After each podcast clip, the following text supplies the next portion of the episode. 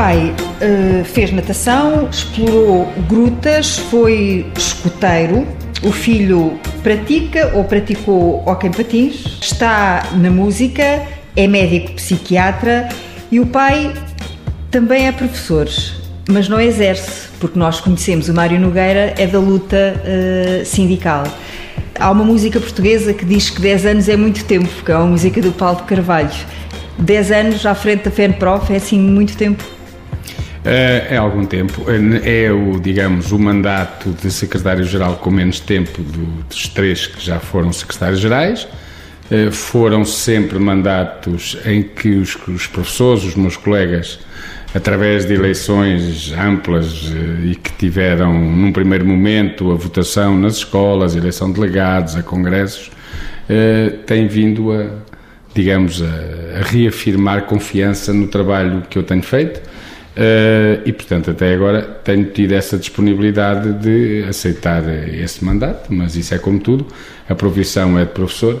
Claro que o facto de ser de Coimbra e de, nesta função, não me apetecer nada ir viver para Lisboa, uh, obriga que nós, uh, para podermos trabalhar, ir às reuniões no Ministério da Educação quando elas são convocadas, participar nas reuniões nacionais, porque infelizmente este país, como se sabe, se não for em Lisboa as coisas não acontecem, não é? E portanto nós acabamos por ter que ir. Aliás, ainda hoje, por exemplo, eh, saí às 7 da manhã para poder ter uma reunião em Lisboa e voltar para cá.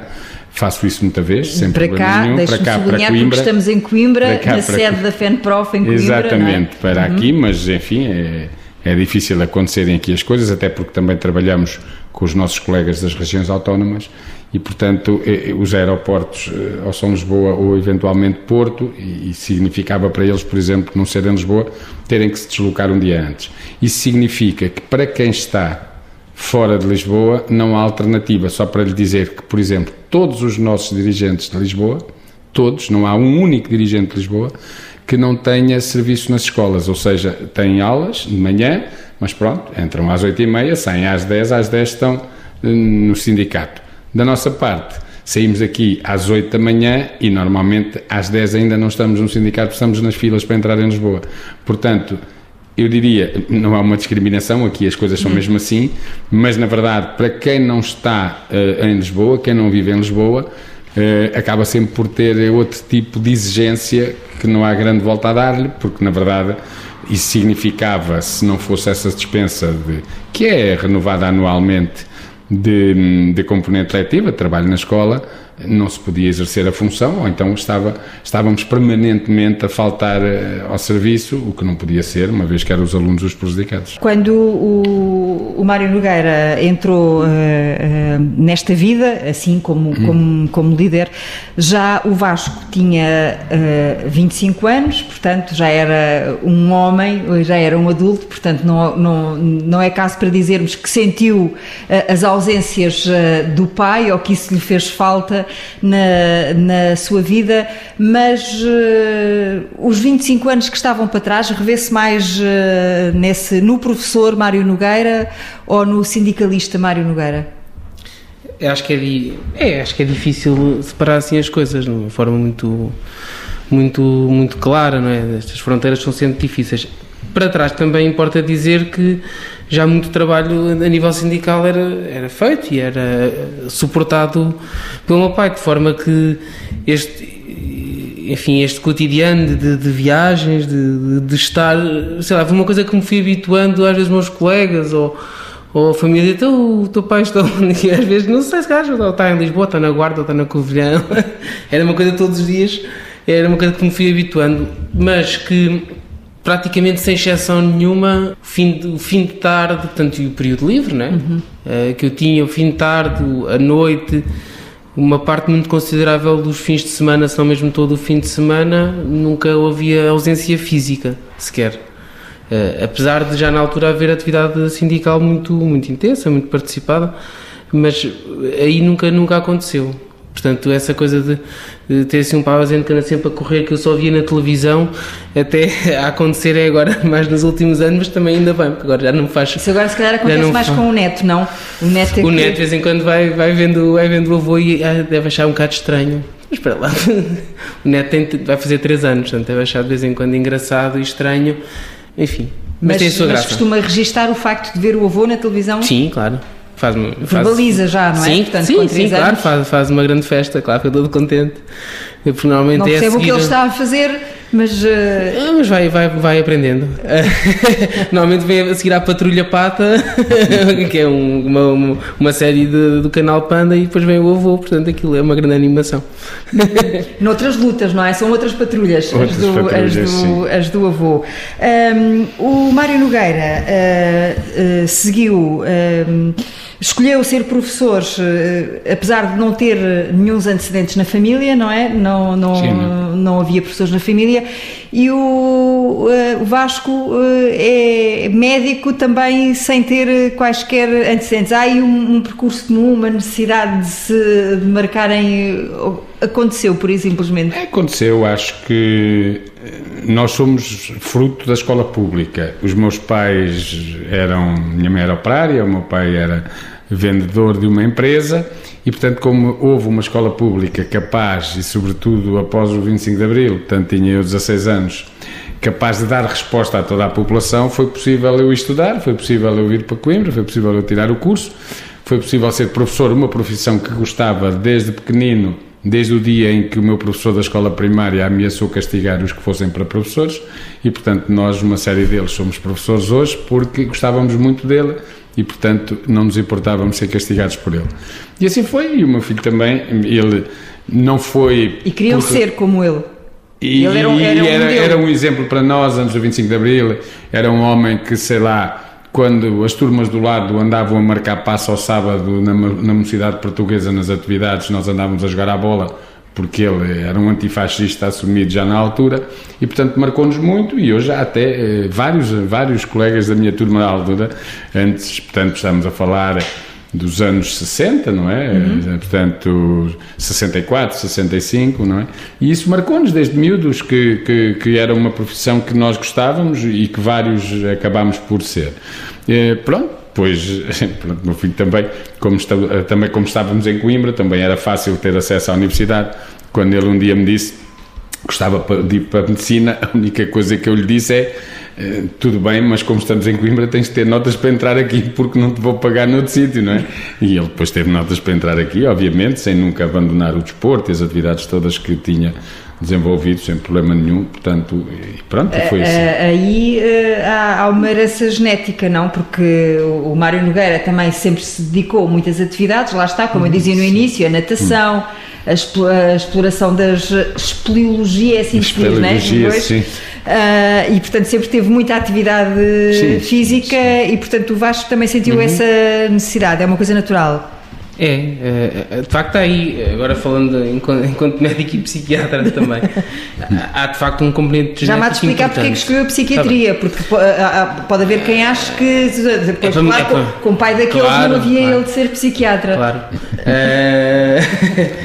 uh, Há de facto, a componente genética é muito importante, uh, sobretudo em termos de, da predisposição mais, mais fisiológica, mais, mais, mais física para determinadas atividades, para aguentar cargas grandes de, de trabalho, uh, ritmos intensos de trabalho e atividade física e atividade intelectual. Há de facto uhum. uma carga genética importante. Mas depois também há muito do que se aprende, não é? Uh, primeiro, a carga genética vem pelo menos de dois lados, não é? Sim, do pai e da mãe. Mas depois também há muito do que se aprende a ver fazer. E, portanto, a pessoa vai, vai vendo que afinal não só é possível conciliar as várias coisas, as várias atividades, como aliás é uma mais-valia. Primeiro há uma enfim, maior diversidade, maior estímulos, de, de, desafios que vão surgindo, que não é sempre mais do mesmo, é? é a certa altura passa a ser entediante uma pessoa que só faz uma coisa, às vezes já nem sabe fazer em condições. Um, e, e portanto, que o seu pai há 10 anos que faz a mesma coisa. Não, não, não. não está. Aí é que se engana. Há 10 é anos que ele é professor e, portanto, também porque faz parte da profissão dirigente sindical, neste caso, secretário-geral do FENPROF, e quero-lhe até dizer que ser sindicalizado para mim é alguma coisa que o fiz no primeiro dia em que acabei. Quando acabei o meu curso, primeira coisa que fiz quando acabei o último exame foi ir ali à sede do sindicato sindicalizar-me. Uh, também porque antes, enquanto estudante, fui sempre dirigente associativo das associações de estudantes em todas as escolas onde estive. O Vasco também. Uhum. Depois, mas não fui eu que lhe disse. Às vezes até eu dizia que ele tinha que estudar.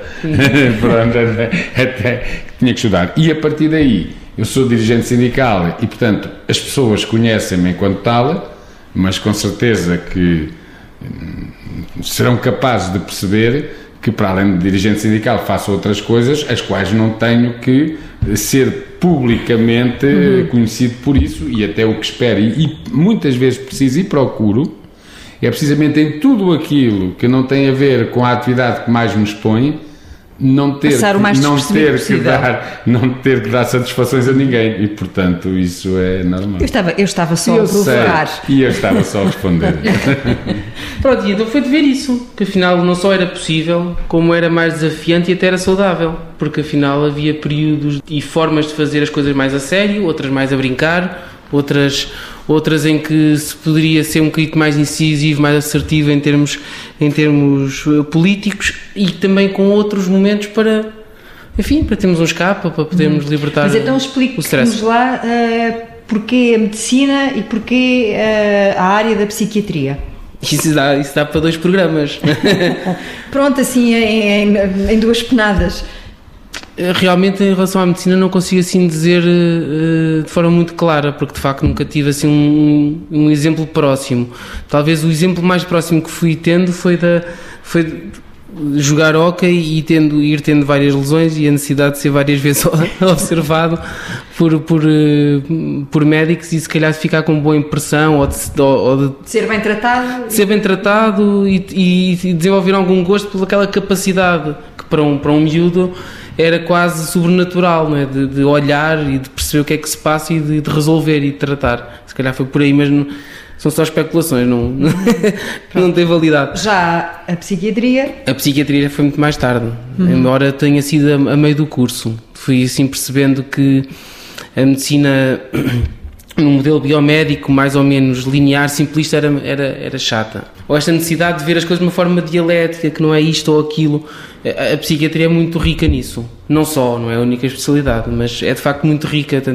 Permite, permite uma coisa que é muito interessante, que é ler um bom livro torna-nos melhores profissionais. Por exemplo, se saber de cultura, saber da forma como as pessoas fazem, os, os modos de fazer, os modos de, de, de cultivar a terra, os modos de viver, são coisas que, que nos ajudam enquanto profissionais e, portanto, daí também a diversidade e o gosto pelo, por conhecer as pessoas e por estar com as pessoas e pela etnografia e tudo mais, fazia sentido enquadrar isso depois em termos profissionais e achei que a psiquiatria se calhar era engraçada por isso. Uhum. E não dá por si a olhar para o mundo que o rodeia e nomeadamente até para, para aquilo que uhum. vai sendo o trabalho de maior exposição do seu pai, a, a relação com a política e de dar por si a dizer que isto está tudo doido?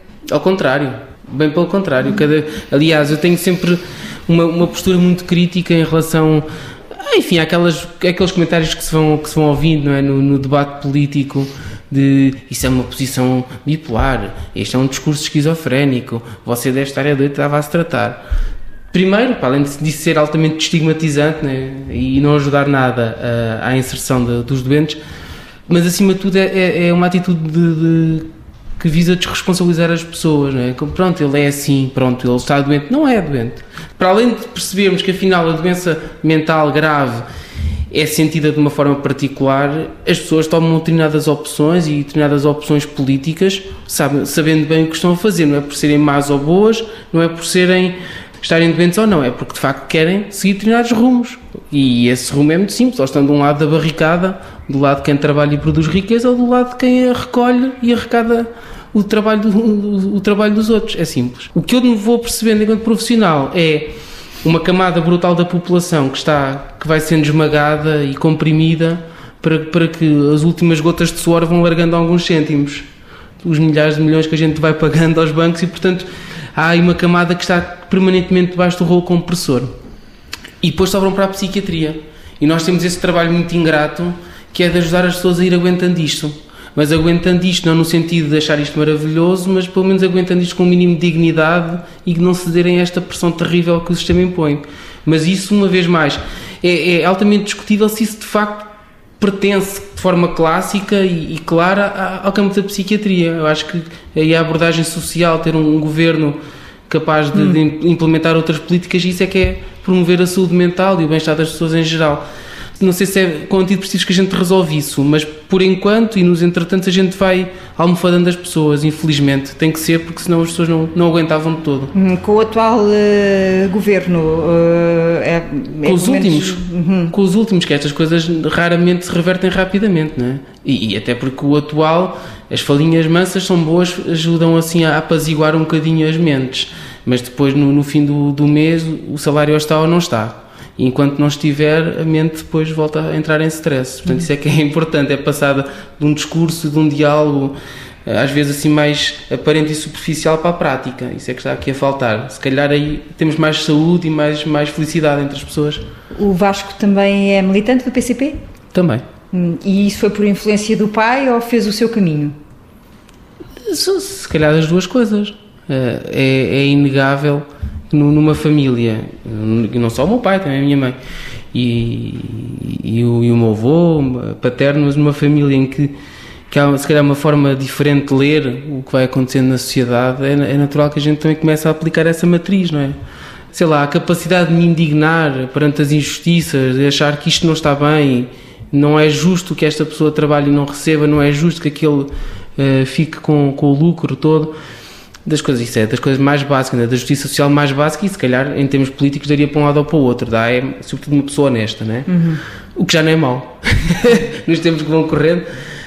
Depois, assim, o ingressar mesmo na, na política em termos partidários, não sei se foi por.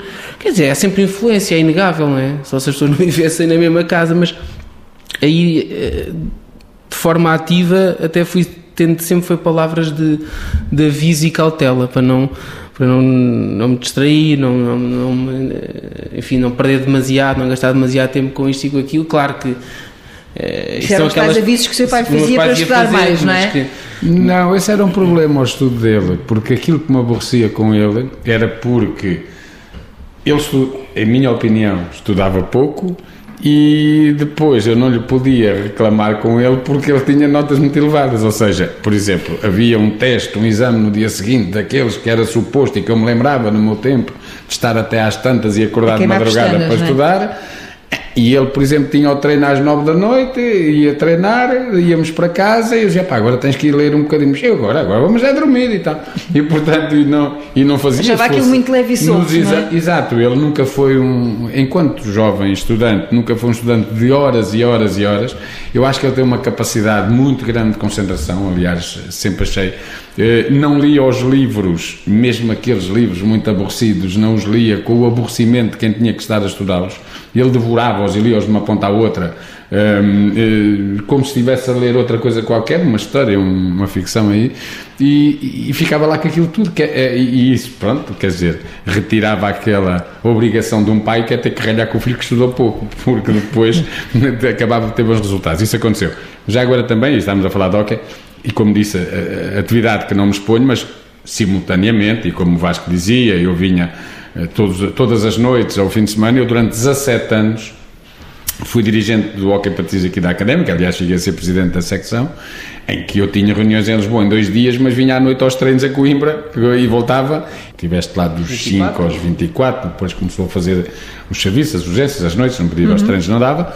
Mas, mas, portanto, essa foi a atividade, entre outra, que fui sempre desenvolvendo simultaneamente, até eh, também para poder desanuviar um pouco e poder eh, também ter outra atividade, não é? Depois o hockey patins tem aquela coisa, não é? Aquilo é uma bola pesada, um stick, às vezes era o que lhe dava vontade, não? É, não. Era não. ir lá para dentro do campo também, não, dar não, umas esticadas. Não, não, é, agora havia uma coisa que sentia isso, não era? Que era de... Era académica, era de Coimbra, íamos jogar a um sítio qualquer levávamos pancada de meia-noite, mas bastava que um atleta nosso fizesse qualquer coisa e dizia, ah, mas anda terra dos outros, todos são piores que os outros, e então éramos eh, insultados do princípio ao fim. Os próprios árbitros estavam sempre connosco debaixo do olho, eu estava no banco, era dirigente, E eu bastava-me abanar a cabeça, assim, numa atitude de discordância, havia logo, havia logo uma repreensão e não sei o quê, porque eu chegava, chegávamos a comentar, o árbitro estava mais de olho no banco do que no jogo. Já. Pronto, mas também são tempos e depois, fora disso e dessa competição que nos dávamos bem, portanto, é uma, foi uma atividade muito saudável e, portanto, da qual não me arrependi, pelo contrário, foi muito bom e agora espero que, que o meu neto, não necessariamente ao patins, mas para além de, de outras atividades, Mantenha também tenha uma atividade, família, é? uma atividade esportiva também que, que me parece que ele é capaz de ter, pelo menos tem força. E não para quieto. E não para quieto. e esse não parar quieto sai mais uh, ao pai, ao avô? Ah, sai a todos. Puxa para o lado Acho que é dos materno? Lados. É, pai e mãe. Hum. Hum. É, mas e aí o desporto era mesmo importante? De facto, para libertar um bocado esse stress, mas, mas há o aspecto disciplinador da, da, da, da, equipa, não é? Lá está, uma vez mais de trabalhar para um, para um bem que é, que, é, que é comum, acho que isso é, que é bom. E, e de facto, o meu pai sempre esteve muito próximo, sempre a acompanhar, e minha, minha mãe também. Mas por necessidade, mas também por gosto, tinha depois sempre o meu pai próximo. E isso para uma vez mais, voltando atrás uhum. àquela questão de estar ausente, ou não, nunca se colocou por acaso. Agora eu sei que sei, sei, já na altura sabia, olhando para trás ainda mais, é, é mais claro fica que não era assim de, de animo leve ou com ligeireza, era com esforço. Hum. Era com esforço que implicava ir à guarda e estar aqui às 8 da noite para me levar ao treino e regressar. E deixe-me dizer que foi uma relação de tal ordem que aconteceu uma história que nós nunca nos esquecíamos e que nos fartávamos de rir e comentar. Um dia fomos jogar aqui à Amealhada. Eles já tinham 20 anos. Mas para nós eram os pequenitos, estávamos desde os 5 anos com eles e nós íamos sempre a, fazer a reserva do, do jantar ou do almoço, conforme, né, para eles depois comerem qualquer coisa. E fomos ali e dissemos ao senhor do restaurante: é pá, olha, no fim do jogo há ali, são 10 miúdos e tal, portanto há ali uns pais que também aí estão, um treinador e tal, e epá, depois são 10 miúdos, faça aí umas febras, umas coisas. Tudo rapaziada de 20 anos, já alguns de barba. Então, quando chegamos ao restaurante, o senhor deve ter sido de tal ordem, o carinho que nós usamos que pôs-nos em mesas separadas e os miúdos de 20 anos pôs uns copos do Rato Mica e uns, uns chapéus. uns chapéus e não sei o quê, portanto, os miúdos que ele quando nos vê entrar, pensou que eram miúdos de 6, 7 anos, portanto, essa foi uma relação de muitos pais e com a rapaziada nova e que depois, claro, tinha os jogos e depois tinha sempre a terceira parte, não era? Porque era sempre aquela parte interessante. Fomos a, França, fomos a Espanha com eles, eh, com, com as equipas, Pronto, e eu, para além da equipa, que normalmente acompanhava a do meu filho por ser meu filho, depois ainda acompanhava também a de cenas ou outras, porque éramos dirigentes da, da, da secção, e portanto eh, foram tempos que está a ver, portanto, simultaneamente com outra atividade que tínhamos, essa era uma atividade que nos complementava. Há uma coisa que eu sempre achei, aliás, na nossa federação, que os professores que estão dispensados de serviço não podem fazer. É trabalhar em atividade que seja igual àquela que eh, teriam na sua escola, e por uma razão muito simples, porque se estão dispensados de serviço, de dar aulas, se estão dispensados de dar aulas, para poder ter uma atividade sindical a tempo inteiro, não podem, por exemplo, dar explicações, é uma coisa absolutamente uhum. impossível. Portanto, não acontece. Não podem, por exemplo, estar a trabalhar num colégio ou numa outra atividade qualquer, Pode porque então. Não, isso é diferente. Porque então também podiam estar na escola. Eu faço questão, mesmo agora nesta fase que culminou com a greve há dias, uhum. de plenários e reuniões nas escolas e presença nas escolas, e porque nós temos que, quando estamos ali em frente a eles numa negociação, de ter a certeza daquilo que os professores gostariam que nós ali estivéssemos a defender. A partir do momento em que deixamos de ter essa certeza, não estamos ali a fazer nada.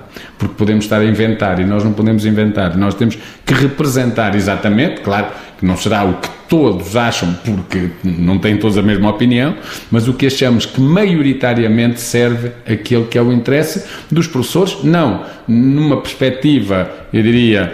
Hum, eh, pronto, estritamente socioprofissional, corporativa, até nada disso, mas que possa permitir, por exemplo, nesta eh, luta agora que, que nós iremos continuar a desenvolver, o que está em causa, por exemplo, quando nós estamos a defender, que é uma matéria que o meu filho se calhar até testemunhará melhor que eu, porque apanha muitos colegas meus que vão precisamente uh, à psiquiatria a determinada altura. Nós hoje temos uma profissão absolutamente desgastada. Nós temos um envelhecimento da profissão que é brutal. Nós temos por cada professor de português 730 professores, um professor com menos de 50 anos, 730 professores com mais de 50 anos. Nós temos escolas em que o professor mais jovem tem 52, 54, 55 anos. Nós temos 40% dos profissionais acima dos 50 anos e muita gente já acima dos 60. Nós temos um desgaste tremendo tem a ver com o envelhecimento, mas não só. Tem a ver, de facto, com a exigência que hoje existe no trabalho com os alunos, não são os alunos há uns anos atrás, com a exigência que a escola tem, com as turmas que hoje integram e ainda bem os alunos que têm necessidades educativas especiais, mas depois e ainda mal os apoios para poder dar a resposta adequada não existem. E, portanto, hoje o desgaste dos professores é tremendo e quando nós estamos a dizer Pá, é preciso uma renovação geracional, é preciso que venha a geração nova para a escola antes da velha sair, porque quando a velha sair os outros virão, mas há um momento de encontro que é fundamental para que a nova competência, a nova, ao novo conhecimento também haja um, alguma coisa de experiência que é passada, porque é uma aprendizagem que eles têm que fazer os jovens. Isso não vai acontecer e esta irresponsabilidade com que o Governo está a deixar envelhecer o corpo docente até ao dia em que a malta não aguenta e sai e vêm os outros novos, que ainda por cima alguns, os últimos 10 anos, não os passaram nem a dar aulas, nem os passaram a estudar e, e não acabam o curso. Alguns nos últimos 10 anos estiveram ali no continente, nos balcões, a servir nas charcutarias nas caixas, nas caixas registadoras. Portanto, isto é uma irresponsabilidade de não perceber isto. Ou melhor, é uma irresponsabilidade pior, que é perceber isto, mas porque fica caro resolver isto, não se resolve e deixa-se ir até, a ver até quando é estoura. E, portanto, nós hoje temos um corpo docente muito desgastado e quando nós estamos a dizer é preciso renovar o corpo docente, é preciso renovar porque as escolas precisam da dinâmica também dos jovens e porque os alunos até têm o direito de não ter só professores com 60 anos. Têm direito a ter pessoas antigas e pessoas mais velhas e pessoas mais novos, como todos tivemos no nosso tempo e como foi assim em tempos atrás. Portanto, deixa-se envelhecer, deixa-se desgastar. Isto tem a ver com dinâmicas que as escolas acabam por não ter, tem a ver com problemas que estão identificados, aumento de indisciplina, o próprio relatório do PISA, que este ano foi divulgado, em que os alunos portugueses manifestaram, enfim, progressos interessantes, veremos se são importantes, mas para já são interessantes, e o próprio relatório do PISA vem dizer que os professores são grandes responsáveis positivamente por esses progressos e pena é que o corpo docente em Portugal seja tão envelhecido. Quer dizer, o que é que é preciso dizer mais? Portanto, há aqui que tomar alguma medida também para resolver este problema, na certeza de quando os professores defendem o rejuvenescimento, defendem a aposentação dos mais velhos, defendem medidas que possam proteger precisamente os alunos de, de, de, destes problemas, estão a defender não apenas a sua situação e a sua posição, naturalmente, mas também aquilo que tem a ver com as condições de, aprendizagem dos alunos. E, e às vezes diz, ah, corporativos, eles querem, olha, os outros ficam cá até não sei que idade. Eu às vezes até costumo dar este exemplo, quer dizer, uma avó, se passar dois, eh, o fim de semana com dois netos, não é? E quando chega à segunda-feira diz, eu esta semana estou, hoje estou toda arrebentada, estive o sexto fim de semana com os dois netos. Há pessoas neste momento, educadoras de infância, com 64, 65 anos, que não passam o fim de semana. Passam os dias todos da semana com 25 alunos, de, de 25 crianças de 3 anos dentro da sala. Quer dizer, isto tem que ser feito qualquer coisa, tem que se perceber que o que se está a fazer é mau e não é só mau para as pessoas, é mau para a escola, é mau para, para os jovens, não é? E para as crianças, neste caso. Uhum. Uh, uh, e, no entanto, no início deste novo ano letivo, Mário Nogueira foi um homem muito mais uh, pacífico. Muitos lhe criticaram o silêncio e até o facto de pela eu, primeira vez o terem ouvido eu, a dar nota positiva a um, a um ministro. Pode falar? Pode, então? pode, pode, pode, e deve. Vou responder do lado de fora, hum. parcialmente, do lado de fora. Uh, eu fui-me percebendo de, de, dessas críticas. Né? No Facebook é sempre um, um espaço interessante para ver o que é que as pessoas vão, vão, vão achando. Uh, muitos daqueles que atacavam assim ferozmente são habitualmente os, os anti-greves, os anti-contestações, anti-barulho. Mas vejam lá que ruído, que coisa horrível, os sindicatos aqui aos gritos. E estavam todos ansiosíssimos porque os sindicatos afinal não, não estavam aos gritos. Portanto, há aqui qualquer coisa estranha, não é? Ou, ou então não é, não é assim tão estranho, em que se, habitualmente uh, as pessoas que mais desfavoráveis e, e mais e mais se opõem aos movimentos de contestação de, de, quem trabalha, era afinal quem estava em pulgas, porque este governo não estava a ter na altura a, mesma, nem diria a mesma oposição, mas o mesmo ruído de fundo que, que os outros enfrentaram. Também, tipicamente, a gente sabe de que lado vinha, não é? Uhum. Este tipo de crítica, quase, quase sempre amigos ou conhecidos do PSD e do CDS, portanto, que estavam desanimados se calhar até por, por, pelo hábito. Aliás, a JSD até fez aquele cartaz eh, claro, e que saiu lindamente, em que saiu lindamente e não foi nada um tiro Víamos aqui o Mário Nogueira, é não é? é? Na imagem de Stalin. É verdade. Mas com o ministro como uma marioneta. Porque esses jovens cuja única formação que tiram e eles não conseguem formar-se noutros sítios porque também é preciso ter um bocadinho mais de cabeça para o conseguirem que é fazer o que está a dizer é que não basta ter jeito para o é, desenho. é, não basta ter jeito para o desenho. Era preciso que a sua formação não fosse só aquela que fazem na escola de verão de Castelo de Vida era preciso que eles estudassem. Era, porque eles sabem, eles entram muito rapazotes naquela escola de Castelo de Vida depois estão lá e aquilo é que é a sua escola de vida.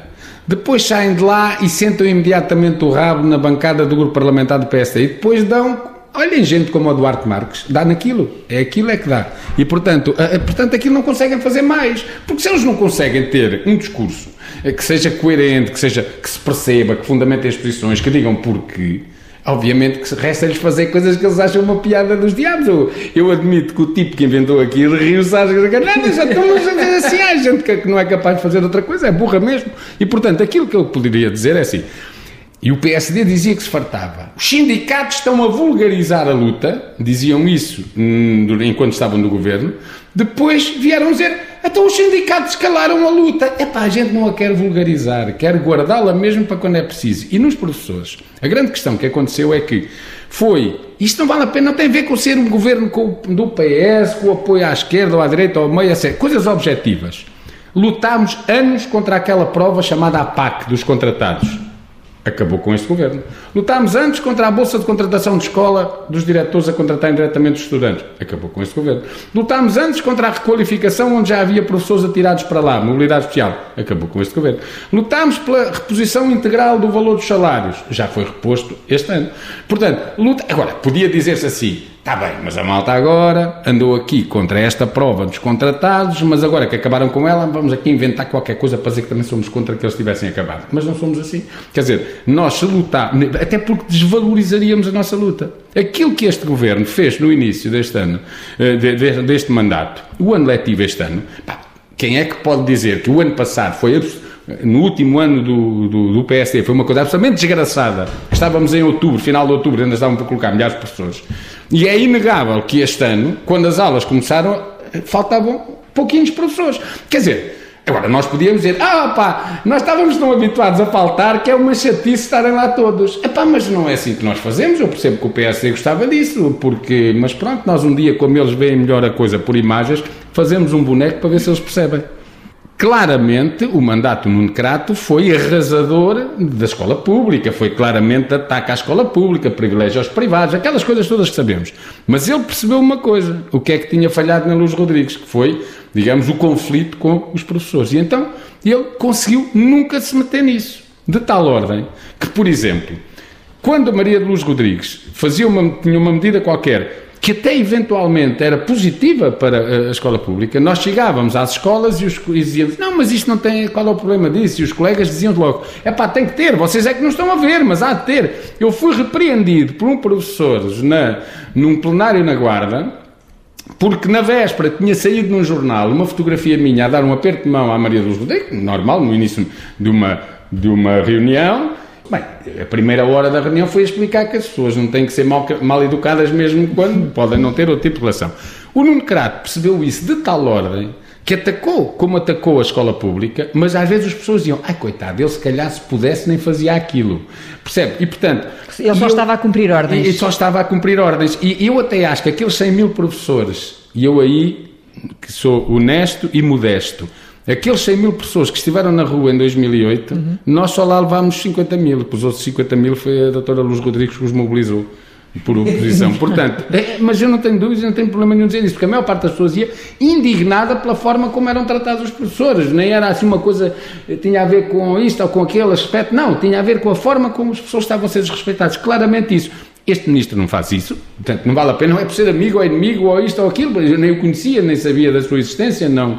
Já tinha depois, lembrei-me, lido qualquer coisa sobre os trabalhos que ele estava a desenvolver importantes um, em Inglaterra, no âmbito da oncologia e da investigação, eu tinha lido numa revista alguma para aí, mas não sabia quem era, estranhei, achei desde o início que não era mal para um setor destes vir alguém sem vícios, que vem de fora, que já não vem já formatado hum. para não sei quê, Teve uma coisa que eu acho piada que o PSD achou estranho, é normal, eh, é que ele disse aos sindicatos, não foi só a nós, que trimestralmente, trimestralmente eh, queria ter Reuniões. uma reunião para se poder falar e perceber também, não são reuniões negociais, perceber assim alguma avaliação Tirar a temperatura. Para, exato, para poder fazer assim ossado. E portanto, é um democrata, é, é, é, um homem que defende a escola pública e não tem nenhum problema porque isto é verdade, não, não é mentira ele já percebeu que ele é o nosso interlocutor. Epá, está bem, é o Ministério das Finanças, pois, está bem, é, é o Primeiro-Ministro, não importa. É, agora, ele é o nosso interlocutor, nós não vamos discutir os aspectos da escola pública, ou dos professores, ou disto ou daquilo, ou dos estudantes, com o Ministro da Saúde, nem com o Ministro da Economia, nem com o Primeiro-Ministro, nem com o Ministro das Finanças. Aliás, aí vamos, mas integrados em contextos diferentes. Epá, e, portanto, é assim, eh, nós percebemos todos muito bem que ele, se calhar, gostaria de dar resposta às questões de precariedade de uma forma que não consegue, mas é com ele que nós reunimos e, portanto, o protesto está-lhe ali à porta. Foi portanto, assim. Continua, continua a achar que ele está no caminho para uh, acabar o mandato com distinta avaliação, como disse no Congresso Não estou a achar que é com distinta avaliação. Posso lhe dizer é que é assim. Não, eu não disse isso no Congresso de Professores. Eu o que disse Disse foi, se praticar muito do que tem sido o seu discurso de valorização da escola pública Exato. e dos professores, com certeza que acabará o curso, neste caso o mandato, Sim. com uma distinta avaliação. São pronto, as suas palavras. Exa pronto, exatamente. Pronto. Uh, Está aqui exato. a frase Se completa. continuasse naquele, naquele percurso. Como se sabe, nós ainda tivemos há dois dias, eh, há Sim, uma dias, greve. agora nestes uhum. dias, a semana passada, aliás, uhum.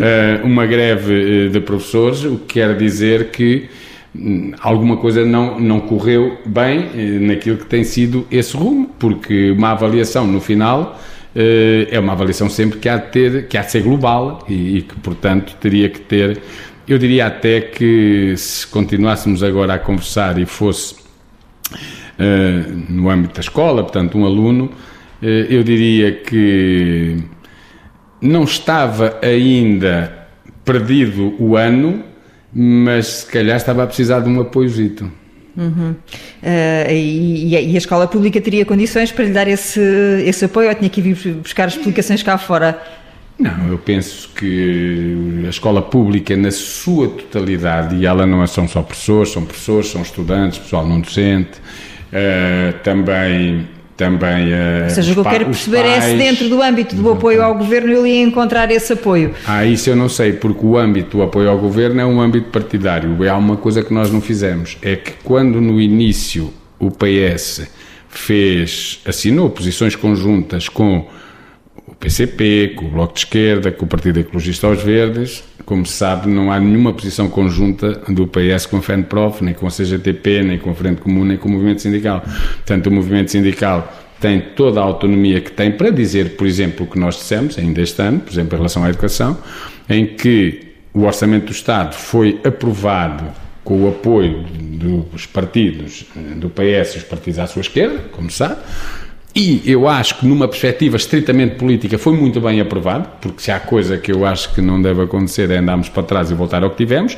mas isso não pôde impedir, e não impediu, e não impedirá, se voltar a acontecer, que nós tivéssemos dito que o, o orçamento para a educação era mais do que insuficiente, frustrava as expectativas e não quebrava o rumo de desinvestimento que tinha vindo a ser seguido nomeadamente nos últimos, pelo último governo, mas não só. E tu e aqueles que dizem, ainda andando só aqui um pedacinho de nada atrás na conversa, que a FENPROF só esteve calada durante muito tempo porque o PCP lhe disse precisamente para ficar calada? Uh, se fosse assim, a FENPROF tinha desatado aos gritos, porque os militantes do PCP na FENPROF são uma minoria absoluta. Eu diria que uh, em órgãos com 80, 100 pessoas, são 8, 10, 12, não mais que isso. Tem militantes do PCP, do PS, tem a maior parte que não são de partido nenhum, são independentes, gente mais à esquerda, menos à esquerda, mas não interessa, não é? Não há nenhum partido que consiga ter dentro dos órgãos maioria para poder impor essas coisas, ou seja, as representações, e como é evidente, as pessoas enquanto cidadãs têm todo o direito de ser militantes dos partidos, eu acho que até têm a obrigação, eu percebo que hoje há muito o discurso de que isso dos partidos e tal, o que é bom é termos, não sei se é termos coisas como estamos a ver noutros países, um dia destes, em que as pessoas votam absolutamente cegas e de formas absolutamente esmagadoras em coisas que não sabem bem o que é, mas pronto, mas também pode mostrar de facto a frustração em relação a àquilo que já sabem o que é, né? Dos partidos de extrema-direita, não é? De extrema-direita, ou por exemplo em França é uma coisa que é tipo, não é carne, é peixe, antes pelo contrário, não é? Que, que é melhor do, do, do, do que a extrema-direita, não tem dúvida nenhuma. Ou seja, uh, não, não há aqui sequer que hesitar numa solução dessas, mas agora se perguntar, e afinal, e até agora o que é que lá está? Pronto, eu daquela marca o que conheço, Macron, não é? Uhum. São os equipamentos esportivos do Sporting, já agora que é o meu clube, do meu filho, pois do meu é, tem coração também. de leão, não é? Pois Ai, é. também conseguiu passar isso para... Para, essa, para... essa é do ADN. Essa, essa é obrigatório, quando eles nascem Não, são logo, não é não? obrigatório. Não? Por acaso tem piada porque o meu filho, não, eu não sou sócio, o meu filho não é sócio, mas depois gostei que o meu neto fosse por uma questão de liberdade de escolha. Uhum. Porque se ele um dia não quiser ser, sai. Mas se ele quiser ser, nunca diz. Aquele meu avô, pá, podia-me logo ter posto pequenino para eu agora ter 10 votos e não Hum. me pôs. Ah, pronto, muito Portanto, bem. foi mesmo. É, né? Então, Começa, começa como o avô paterno, Ah, com o pai do meu pai. Ah, sim. Uhum. sim. Ele sim sócio, pois. O pai era sócio, sim. Portanto, avô, pai, eu e filho. E filho. e portanto, são, são, são uma família dedicada, gosta de sofrer. Não, gosto. eh, É uma coisa que eu acho, porque eu, eh, eu não sou um sofredor assim. Eu gosto de ver ganhar, mas, mas até às vezes até me dizem: epá, tu és tramado porque tu, eh, mais do que gostares, enfim, que o teu clube ganhe. Gostas do outro que perde, Eh, mas o outro que perde é só um. É só há um que eu às vezes digo, é pá, nem que seja com o clube, da, não sei de onde, que eu não sei lá da Tailândia. Mas pronto, mas isso é a maneira de nós estarmos. Temos uma coabitação absolutamente pacífica com os adversários aqui e muitas vezes, quando nós quer dizer, quando jogávamos hockey contra o Sporting, era um adversário para nós tão contra o qual nós nos batíamos com a mesma determinação dos outros todos. Portanto, ali as coisas esquecem. Mas Portanto, mesmo entre a académica e o Sporting é o Sporting. ah, não, não, entre a académica e o Sporting era a académica. Mas isso era quando estavam lá a jogar. Ah, mas visto se me fora disser- como adepto. Ah, se eu for ali ao, ao estádio, quando a Académica está na primeira divisão, ver um jogo Académica Sporting, o que é que eu faço? Estamos em Coimbra e tal, não levo nada que se Não se manifesta. Não levo nada que me identifique. Depois tenho às vezes um problema, é depois a meio do jogo Entusiasma-se. esquece, não é? Mas pronto, mas isso, mas isso são as coisas só para entretenimento naquela hora e meia ao fim de semana e não mais que isso, não, não, não perco mais tempo com isso. Aliás, não fui ver nenhum jogo da bola durante o ano todo, às vezes vejo na televisão e mesmo assim uso aquela tática do Inácio. Que é? Que é ligar o computador naqueles canais malandros. E agora para algo completamente diferente, Vasco. O seu pai seria um bom ministro da Educação? Ele está a fazer assim que não violentamente com a cabeça, portanto, acenando, não, não, não, mas ele está em silêncio. É, isso é uma boa pergunta. Uh, tem muito a ver com o contexto. Assim, de repente lembro-me do, do Che Guevara que chegou, que foi Ministro da Saúde e era médico, pronto, e que se calhar noutro contexto estaria numa frente comum da saúde. Uh, enfim. Esta, esta, agora vou brincar, ao mesmo tempo falar a sério. Esta coisa de, de- de- de estar do lado, que não, não ganha necessariamente, mas que dá luta e que faz as coisas avançarem. Há aí um lado que, que reflete enfim, a natureza humana, de algumas pessoas, a alguns, tra- alguma forma de ser, que é não é só o, chegar, não é? É também o processo, o fazer ca- caminhar e o fazer avançar a roda da história. Agora, aqui voltando para o, para o que interessa. Como os sindicatos, mesmo noutro contexto, num, num- num governo progressista, eh, seriam e continuariam a ser sempre eh, determinantes e continuariam sempre a, a ter reivindicações às quais, se calhar, o governo não poderia dar resposta imediata.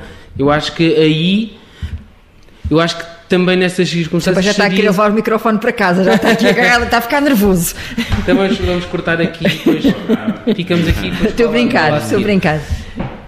Portanto, mesmo, mesmo em condições, uh, uh, enfim, que no, no, momento atual parecem excepcionais, mas que para lá caminharemos, uh, em que um governo progressista possa estar o que é que é um frente. governo progressista? É, é, uma forma abrangente de, de colocar pessoas honestas, uh, com, com sentido de justiça social, que ponham a economia e o país ao, uh, do lado de quem trabalha. Portanto, uhum. e, portanto, portanto será um governo de esquerda. Sentido, necessariamente, do seu ponto de vista, Sim. Uh, e que, mas que não tenha apenas uh, pessoas escolhidas pelo Partido Socialista e que, portanto, Socialista? possam. Neste caso. Mas começou por dizer que, era de esquerda, não, não percebi. Sim, não sei, eu estou a dizer ah, porque ah, este, tá este desculpa, governo tem agora o apoio da esquerda, não é, o, é, Este PS que tem agora o apoio da esquerda no governo, não é um partido de esquerda? Não, não, não. Tu falas em um governo progressista. Um governo hum. progressista é um governo que, em que em que, enfim, as, vontades diversas se conjugam para fazer uh, avançar a sociedade. Isto é para. Uh, o governo atual não, não, está a fazer avançar nada, está a amparar uma queda que estava a ser vertiginosa. Uh, tanto fazer avançar é, não é só repor direitos, é conquistar e é avançar é nesse sentido numa sociedade dizia, mais justa. Portanto, se, olhando para o Partido este Socialista. PS, claramente que não, é óbvio, hum. não é? Portanto, deste PS, acredito que haja 10 pessoas enganadas 10%, peço desculpa, não, não sou assim tão mal, 10% semi-enganadas, outras 5 que se aproveitam e o resto está do lado errado, porque na sequer, quando se, enfim, vou, vou ficar por aqui. Quando se fez militante estava a dar para o PS e, portanto, calhou a ser do PS, portanto, tem um cartão cor de laranja, calhou. Portanto, com este PS, claro que não. Algumas pessoas, claro, boas, honestas, trabalhadoras, serão, serão essenciais para a construção de outro futuro, mas não é com, com o Partido Socialista que de raiz... E este Primeiro-Ministro? E com é este Primeiro-Ministro? Parece uma pessoa válida, mas quer dizer, isto do, do ser, do parecer ao ser, é, um, é uma distância grande, das palavras aos atos ainda maior, e, e, e, também há um ditado uh, que, é, que é elucidativo, não é? Diz-me com quem andas, dir-te é quem és, e portanto. Ele já anda gente, com o Bloco e com o PCP ao lado. Com quem se rodeou grande parte da vida, de facto, é, é, é com gente mais, mais de uma ala. De uma ala então, da direita do, do PS. Portanto, vamos aqui voltando entrar, para trás. Sim.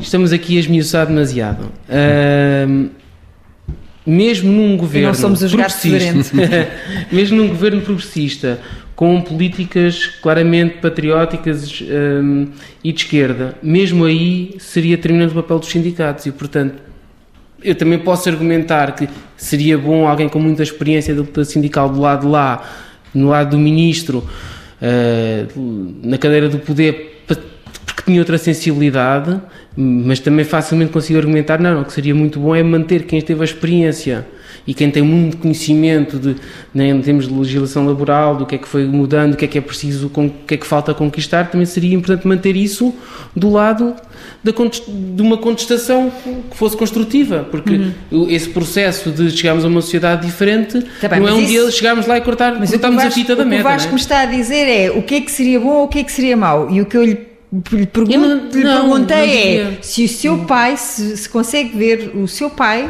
o, o, líder da FENPROF, Sim. o sindicalista Mário Nogueira, professor eh, Mário Sim. Nogueira, como Ministro da Educação. Você acha que ele seria um bom Ministro da Educação? Hum, eventualmente sim, claro. Agora em circunstâncias, em circunstâncias muito específicas. Continuo a achar que, apesar disso ser verdade e de poder ser bom, acho que seria ainda melhor e sempre melhor no lado de da pressão e do, e do exigir mais. E uma vez mais, porque o caminho está sempre em curso. A gente não chega, não chega à sociedade justa cortando a meta. Portanto, há, quando lá chegarmos, haverá outro horizonte. E, portanto, é importante que do lado dos sindicatos e, de, e dos representantes dos trabalhadores haja sempre quem pressione e, e, queira ir mais longe. Portanto, acho que, estando bem do lado do Ministro, estaria sempre melhor do lado de cá. Portanto, nunca lhe, se por acaso, hipoteticamente, existisse um convite e o Mário Nogueira aceita